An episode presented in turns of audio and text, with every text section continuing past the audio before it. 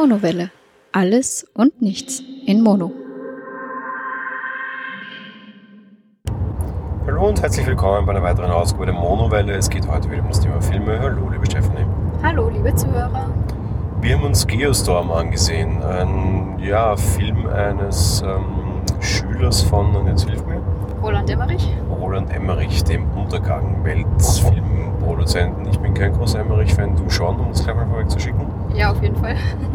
Ähm, das heißt, es gibt wieder äh, großes äh, Kino im Weltuntergangsstil zu sehen. Kommen wir mal kurz zur Handlung. Ja, also im Endeffekt ähm, geht es so ein bisschen um die ja, relativ nahe Zukunft, wenn ich das jetzt richtig im Kopf habe. Ähm, die Welt ist immer mehr von extremen Klimawandel geplagt, von Hitze, Dürre, Eis. Also insofern so, dass das wirklich äh, Menschenleben massiv zerstört. Ähm, ganz viele sterben und so wird beschlossen, ähm, dass ein ganzes Satellitensystem ähm, äh, kreiert wird, sage ich mal das die ganzen Wettersensoren beeinflusst und auch kontrolliert. Und da musst du mir helfen. Ich weiß jetzt nicht mehr genau, wie sie es genannt haben. Dashboard oder so, kann das sein? Ähm, Dodgeball. Ah ja, das, ich glaube so, ja. Ähm, egal, jedenfalls das kontrolliert alles und plötzlich treten aber Anomalien auf und doch irgendwie Störungen. Und ja, darum geht es dann in diesem Film im Endeffekt. Ja, wir sehen den Film mehr oder minder aus der, aus der Rolle eines, also aus, aus der Sicht eines Brüderpaars, eines, eines Ungleichen unter Anführungsstrichen. Der Jüngere ist Berater des Außenministers und der Ältere ist quasi der Konstrukteur dieses, dieses ähm, Systems.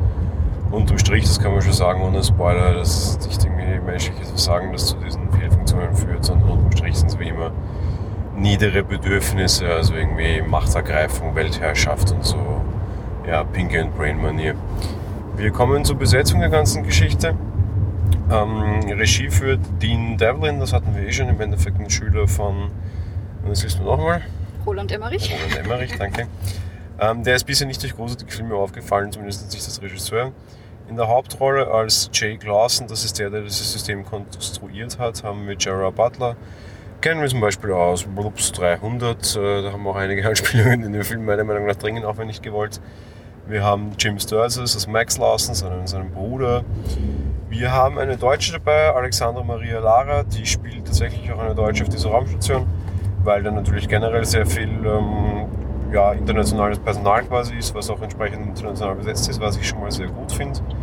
Wir haben Ed Harris drinnen als Außenminister und wir haben Andy Garcia als den Präsidenten der USA.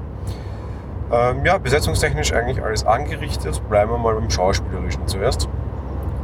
Ähm, ja, ich muss gestehen, ich fand soweit eigentlich alle, eigentlich alle recht gut, muss ich gestehen. Ich habe da jetzt keine, keine Beschwerden meinerseits. Also von dem, was sie zu leisten hatten, fand ich es äh, auch überraschend gut. Mich hat der Film generell in vielerlei Hinsicht überrascht, positiv wie negativ. Ähm, positiv überrascht mich tatsächlich die Schauspieler. Gerard Butler ähm, spielt immer noch ganz gut. Dass er irgendwie jetzt den Haut drauf Wissenschaftler spielt, er spielt's gut, ich finde es aber blöd geschrieben und das habe ich bei sehr, sehr vielen Charakteren und bei sehr, sehr vielen Dingen in dem Film. Das ist nämlich gleich der zweite Punkt, auf den ich kommen würde. Die Handlung und die hat für mich so einige Probleme logischer Natur und ich finde auch die Rollen alle so allesamt eigentlich ziemlich inkonsistent.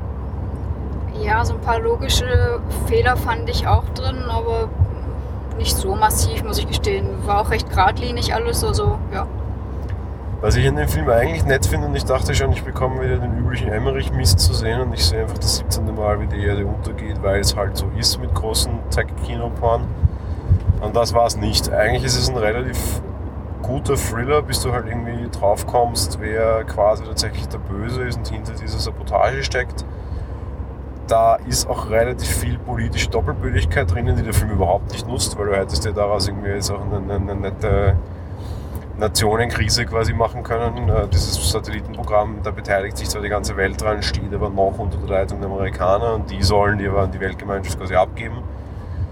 Ähm, da hätte man wesentlich mehr draus machen können, hat man nicht, finde ich aber ist auch nicht schlecht, weil unterm Strich ist es halt ein relativ flacher, aber nicht unspannender Thriller mit einem ja, recht dystopischen, äh, apokalyptischen Setting, was mich aber auch nicht stört, finde ich eigentlich okay. Ja, also hat mir soweit auch ganz gut gefallen. Also wie gesagt, ich mag sowas eh. Und von dem her, ich fand's gut. Was ich halt wieder irgendwie so komisch finde, das soll jetzt kein Spoiler sein, vielleicht ist es aber für den einen oder anderen aufmerksamen Hörer doch einer, vielleicht eine Minute überspringen. So gewisse Schauspieler sind halt immer schon so ein bisschen konnotiert. Und diese Konnotation wird halt auch einfach wieder weiter ausgenutzt und weiter ausgebaut. Gerard Butler spielt zum Beispiel immer den, den, den relativ rüden Hau drauf. Und den, sobald du den das Bild betreten siehst, weißt du halt, was du kriegst. Und das muss halt irgendwie nicht sein und irgendwie ja, schwierig. Weil wenn man irgendwie so typecastet wird dauernd von Hollywood und das ist, was ich heuer so, so generell, ich werde das irgendwie wahrscheinlich auch bald mein meinen großen Jahresend-Kinobericht über so State of the Union Filmbranche irgendwie veröffentlichen und heuer ist irgendwie so dieses Typecasting modern, ja. Dieses, ich brauche einen leicht in die Jahre gekommenen, leicht abgehalfterten Action-Hautruf. Der übrigens auch noch Wirtschaftler ist, sagen so, Wissenschaftler und Action-Hautruf, blöde Idee, funktioniert irgendwie nicht so ganz. Äh, hat der Drehbuchautor geschlafen? Naja gut, dann vergesst das mit dem Wissenschaftler, aber einen abgehalfterten Action-Hautruf nämlich. Ja, Gerard Butler. Okay, super, ist gekauft. Ja, und für so einige andere Rollen halt einfach auch, ohne das irgendwie weiter ausführen zu wollen, weil das wäre ein Spoiler. Das finde ich halt so ein bisschen dünn, dieses Typecasting und das, yeah. Ich finde es blöd, wenn du einfach einen Charakter das erste Mal auf der Leinwand siehst und durch den Schauspieler genau weißt, wie dieser Charakter ist. Die spoilern sich einfach mit jedem ersten Mal betreten einer Szene eines Schauspielers komplett. Mittlerweile. Das ist irgendwie so ein Hollywood-Kinoproblem und das hat der Film für mich aber auch sehr stark. Ja, da muss ich dir recht geben und wollte auch schon sagen, dass es irgendwie in vielen Filmen gang und gäbe ist inzwischen irgendwie leider vielleicht auch. Ja, absolut. Das sage ich ja, das ist einfach für mich ein Hollywood-Problem, das kann ich sich den Film anlassen. Ja. Ja. Aber wenn du den irgendwie, du siehst halt gleich ganz am Anfang, erste Minute Film, dass der irgendwie zu, dass Shara Butler irgendwie zu einer, zu einer Senatanhörung muss und irgendwie halt, warum auch immer, ja. Und du weißt schon sofort, aha, das wird wahrscheinlich eine Anhörung wegen des Nachverfahren sein, wahrscheinlich hat irgendjemand auf die Fresse gehaut, ja. Ja, und genau so ist es halt. Und das ist halt die Handlung der ersten zwei Minuten. Dementsprechend, wie gesagt, das ist kein Spoiler oder ja, der ersten zwei Minuten. Das ist halt dünn, aber das ist so Hollywood-Manöverkritik. Sei es drum. Ähm, optische Darstellung. Optisch fand ich ihn sehr toll, gerade auch, ich meine, es ist kein Geheimnis und wir haben es auch schon gesagt, ganz viele Naturkatastrophen. Wieder sehr, sehr schöne Bilder, sowas gefällt mir immer sehr gut und die fand ich auch sehr schön dargestellt kann ich mich größtenteils inhaltlich anschließen. Ich fand die Menge der Katastrophen vor allem sehr beeindruckend. Was ich irgendwie bei, bei Emmerich immer so, so störend finde, ist, dass er so ein Thema hat. Dieses, so, heute machen wir Day After Ice, uh, tomorrow. es wird alles einfach vereist, mach mal einen Kühlschrank auf. Uh, heute machen wir 2012, so let it burn. Ja? Und immer so dieses eine Ding immer drin hat und das siehst du halt dann einfach zwei Stunden lang die ganze Zeit in 17 Varianten und das wird einfach langweilig. Meine persönliche Meinung, wie gesagt, ich habe schon gesagt, ich mag keine Emmerich-Filme. Ja? Und da hast du halt irgendwie alles drinnen. Du hast irgendwie die Flut in der Wüste und irgendwie Abu Dhabi. Meistens hast du auch irgendwie so konträre Gegensätze. Ich meine, das Ganze beginnt mit einem Unfall irgendwie in Afghanistan, wo quasi Blitzeis irgendwie halt Leute quasi geschockfrostet hat. Ja. Ja. Das sind jetzt alles keine Spoiler, weil das ist völlig irrelevant von dem Film. Es hätte auch irgendwie, weiß ich was, äh, Sandsturm am Südpol sein können, das ist Wumpe. Aber das finde ich eigentlich recht nett, weil sie da sehr breit aufgestellt sind, was die Darstellung betrifft und die ist größtenteils recht in Ordnung. Äh, irgendwie ein paar Millionen mehr Budget hätten dem nicht geschadet, das hätte man auch noch schöner machen können. Aber es war zumindest mal kreativ und sehr wechselhaft und auch nicht so lange.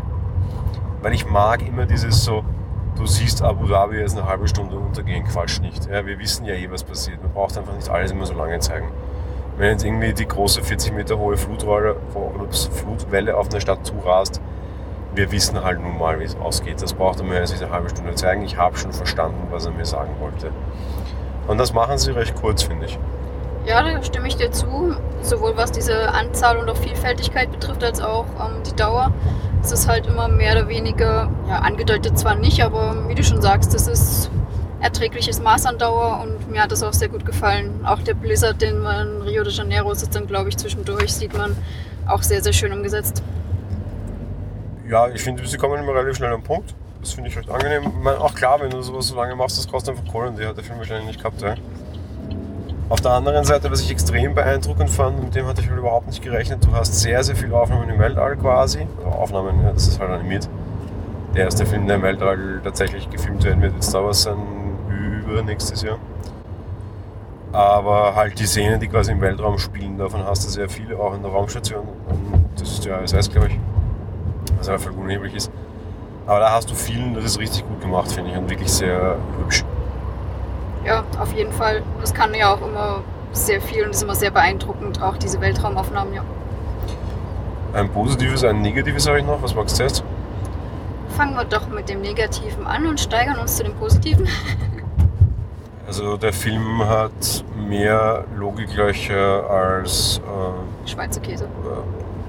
äh, ja, ich wollte sagen, irgendwie mein Bett, Bettwanzen oder Milben. Äh, Milben. also, äh, nee, ja, der hat, also das, das ist schon übel. Und da, da hätte man sich schon ein bisschen überlegen können, A, ist teilweise manche Sachen sehr, sehr, sehr konstruiert. So ein Beispiel, ja, eine gewisse Person hat, äh, nur eine gewisse Person hat die Zugriffsrechte, um diese Station zu deaktivieren und die sind noch dazu biometrisch. Biometrische Sicherheitsüberprüfung, ja klar, warum nicht? Zehn Finger, irgendwie äh, Abdrücke und Auge zwei Augen. und zwei Augen. Beide sogar, ja. Ähm, ja, was passiert, wenn dem ein Finger abgeschnitten wird? Oder gehen wir einfach weiter, was passiert, wenn die Person stirbt, vor Unfall, sonst irgendwas, dann hat niemand mehr die Chance, das aufzuhalten. Was ist denn das für ein Quatsch? ja? Auch so irgendwie diese, diese Dinge dargestellt werden. Also ich habe noch nie einen Blitz gesehen, der in eine Straße einfahrt und die ganze Straße zerbricht, quasi so eine Straßenbrücke. Also, mein, vielleicht kenne ich mich dazu auch zu wenig aus, aber ich würde mal sagen, Kunst und Kunst tut das auch. Ich glaube nicht, dass ein normaler Blitz in eine Straße sprengen kann, weil warum? Das ist halt Strom. Ja? Ich meine, wenn sie mir zeigen, dass das irgendwie ein Kraftwerk einfahrt und das ganze Kraftwerk vom Netz nimmt, glaube ich es ihnen auch nicht, weil so es Blitzblätter geben, aber sei es drum. Ja? Aber dass quasi irgendwie Blitz so aussieht, wie es würde eine Straße detonieren, das hätte ich da irgendwie C4 installiert. Ah, weiß nicht wofür. Auch so irgendwie sehr viele Plotholes drinnen und total viele Logikfehler und Umbrüche und einfach Inkonsistenzen. Und eigentlich tut das keine Not. Das ist nicht notwendig oder sowas. Das ist, weiß ich was, zum Beispiel einer der Filme, den ich immer total gerne kritisiere an dieser Stelle, das wir vielleicht noch öfter hören, aber immerhin habt ihr das in einem Jahr lang noch nicht. Sixth Sense funktioniert nur, weil er irre viele Filmfehler hat. Das ist für mich das perfekte Beispiel, wie, wie der, der Zuseher betrogen wird. Ja. In dem Film, wenn du fünf, sechs essentielle Filmfehler rausstreichen würdest, würdest du wissen, wie der Film endet nach 10 Minuten und nicht erst am Ende des Films. Liegt einfach daran, dass sie sich aus manchen Institutionen nicht rausgeholfen haben und dementsprechend einfach der Film auf Filmfehler baut. Das finde ich blöd, aber sie müssen halt irgendwie, um dieses Aha-Erlebnis am Ende zu erzeugen. Und in dem Film war das einfach nicht so. Das tat einfach keine Not, dass ich da so viele Schnitze einbaue, die. Weißt du, was ich meine? Ja, klar, ja. Hattest du das auch das Gefühl, oder war da auch irgendwie Sachen, wo du sagst, ja, oder, oder bin ich zu viel zu kritisch? Nein, also gerade das mit diesem Code zum Beispiel dachte ich mir auch. Ähm, ja, dann gab es noch andere Stellen, ich meine, ich möchte nichts spoilern, aber halt, wie leicht sich da auch Zugang zu manchen Sachen verschafft wurde oder Personen dazu überredet wurden, das fand ich auch sehr komisch. Ja, also es gab schon so ein paar Sachen, wo ich mir auch dachte, das ist irgendwie nicht, ja, also das ist wirklich total unrealistisch. Das Positive, das ich noch habe, so zum Abschluss vom, vom Generalfazit, ich fand die Familiengeschichte sehr nett. Das hat dann doch so ein bisschen was Persönliches gehabt, das hat noch eine leicht emotionale Note gehabt.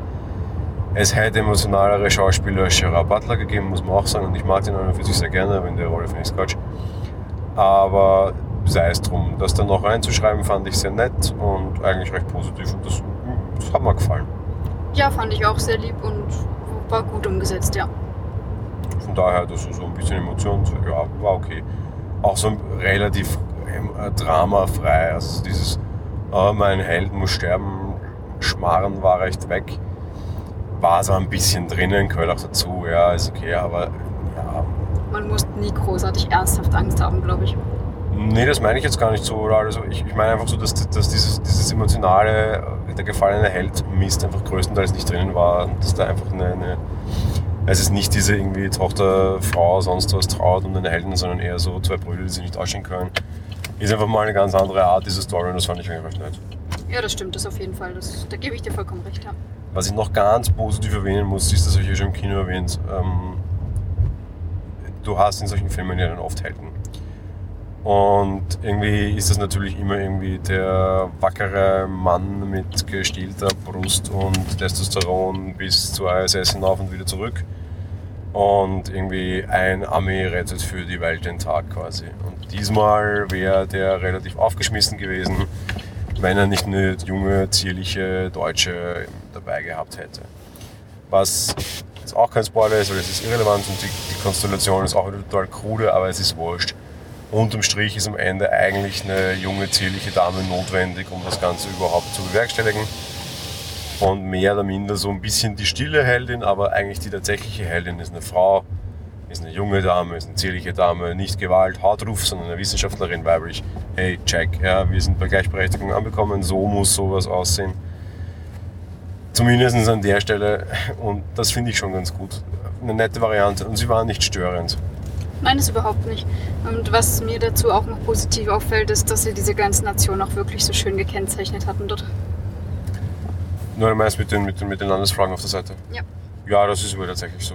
Ja, ja, aber dass sie es auch in dem Film gemacht haben, meine ich ja. Ja, meine Güte, why not? Das haben wir schon vor 20 Jahren Star Wars gesehen oder so. Aber ja, okay. Ja, ähm, ja äh, Grund, Letztfazit. Ich habe vor dem Film sehr viel Angst gehabt, weil ich mir dachte, um Gottes Willen, Emmerich finde ich schon übel.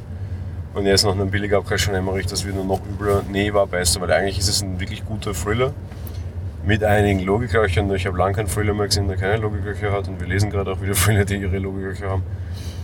Ähm, das ist halt so, sei es drum, aber ich habe eindeutig schon wesentlich schlechtere Filme und schlechtere Thriller gesehen. Und auf der anderen Seite, ja, nett, so ein bisschen Eye Candy auch dabei und so. Recht aktuelles Setting. Nö, war okay. Warum ich auch skeptisch war, das ist vielleicht ein recht netter Trivia. Der Film war an und für sich irgendwie schon vor einem Jahr ungefähr fertig. Und bei einem Testscreening wurde dann herausgefunden, dass das irgendwie jetzt äh, nicht kinoreif ist. Und man hat irgendwie Jerry Bruckheimer als, als den Notfallsregisseur noch so ein bisschen mit an Bord geholt, dem Film nochmal 15 Millionen gegeben und dann noch ein bisschen Drehbuch nachschreiben lassen und dann noch nachproduziert. Und normalerweise kommt bei solchen Filmen nichts raus. Und ich habe echt schon Angst vor irgendwie den nächsten Star Wars, äh, weil da war das auch so.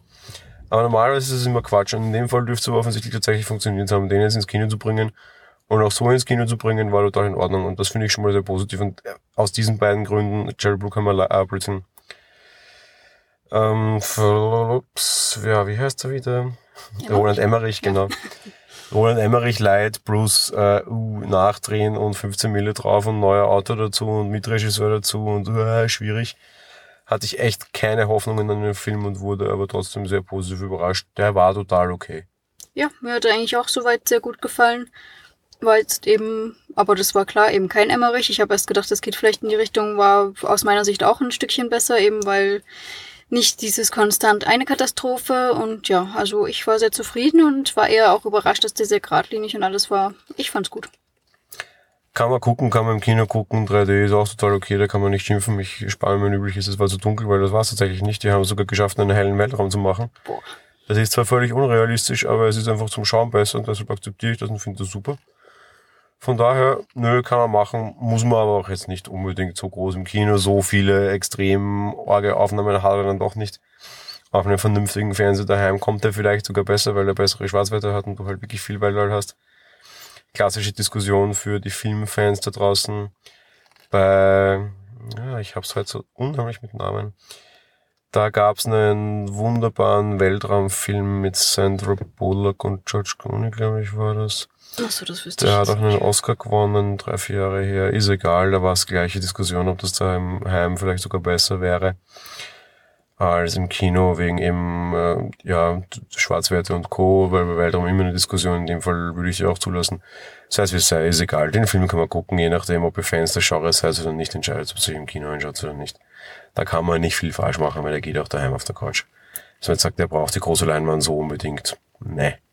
Dem möchte ich jetzt nichts groß hinzufügen, auch wenn ich der Meinung bin, aufgrund der Naturkatastrophen ist Kino schöner. Ja, aber die sind halt nur zehn Minuten von fast zwei Stunden ungefähr. Ja, eben. Deswegen passt auch alles weiter. jo, in dem Sinne, wir wünschen euch viel Spaß mit Geostorm. Genau, auf jeden Fall. Viel Spaß dabei. Bis bald und ciao. Tschüss.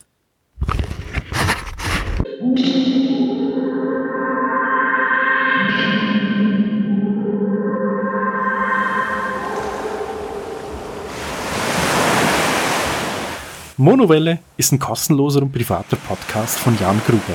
Mehr Informationen dazu findet ihr unter www.monowelle.at. Abonniert den Podcast mit iTunes oder dem Podcatcher eurer Wahl. Wir freuen uns über Kommentare auf der Webseite Audiokommentare, Empfehlungen oder gar Bewertungen bei iTunes.